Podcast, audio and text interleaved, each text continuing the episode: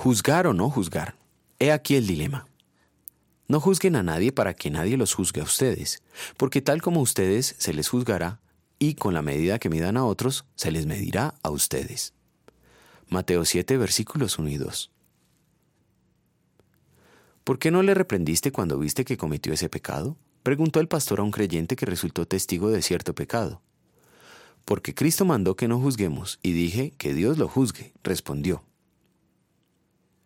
Aún desde los tiempos del Nuevo Testamento hay mucha confusión respecto a juzgar como creyentes.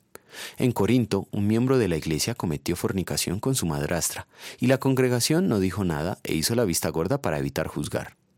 Ese proceder no es correcto. Por eso el apóstol Pablo lo reprendió duramente. ¿No debieran más bien haber lamentado lo sucedido y expulsado de entre ustedes al que hizo tal cosa? Yo, por mi parte, aunque no estoy físicamente entre ustedes, sí estoy presente en espíritu, y ya he juzgado, como si estuviera presente, al que cometió este pecado. ¿Acaso no saben que los creyentes juzgarán al mundo?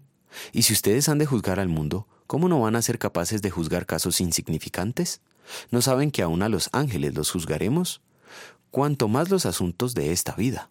1 Corintios capítulo 5 y capítulo 6. Cristo manda a no juzgar, pero Pablo reprende por no haber juzgado. ¿Hay aquí una contradicción?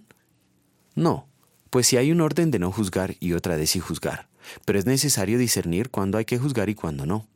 No debemos juzgar a las intenciones del corazón de las personas, pues realmente nos ha sido dado a conocer el corazón de las personas. Pero sí podemos conocer sus actos y eso es lo que sí podemos y debemos juzgar. No digan que algo está mal solo porque así les parece. Antes de afirmar algo, deben estar seguros de que así es. Juan 7:24. La norma de nuestro juicio no debe ser la costumbre ni la opinión humana. La norma para juzgar todo acto y enseñanza es la palabra de Dios. Eso significa que no vamos a prohibir lo que la Biblia no prohíbe, ni mandar lo que ella no manda. Hay asuntos en los que la Biblia nada manda ni prohíbe. En esos asuntos hay libertad. Callaremos cuando la Escritura calla y hablaremos en lo que la Biblia habla.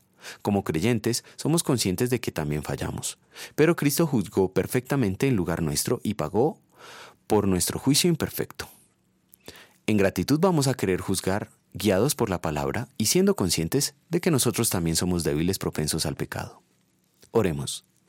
Señor, por tus méritos de gracia, concédeme juzgar con rectitud cuando haya que hacerlo y que no olvide que también yo puedo ser tentado. Amen.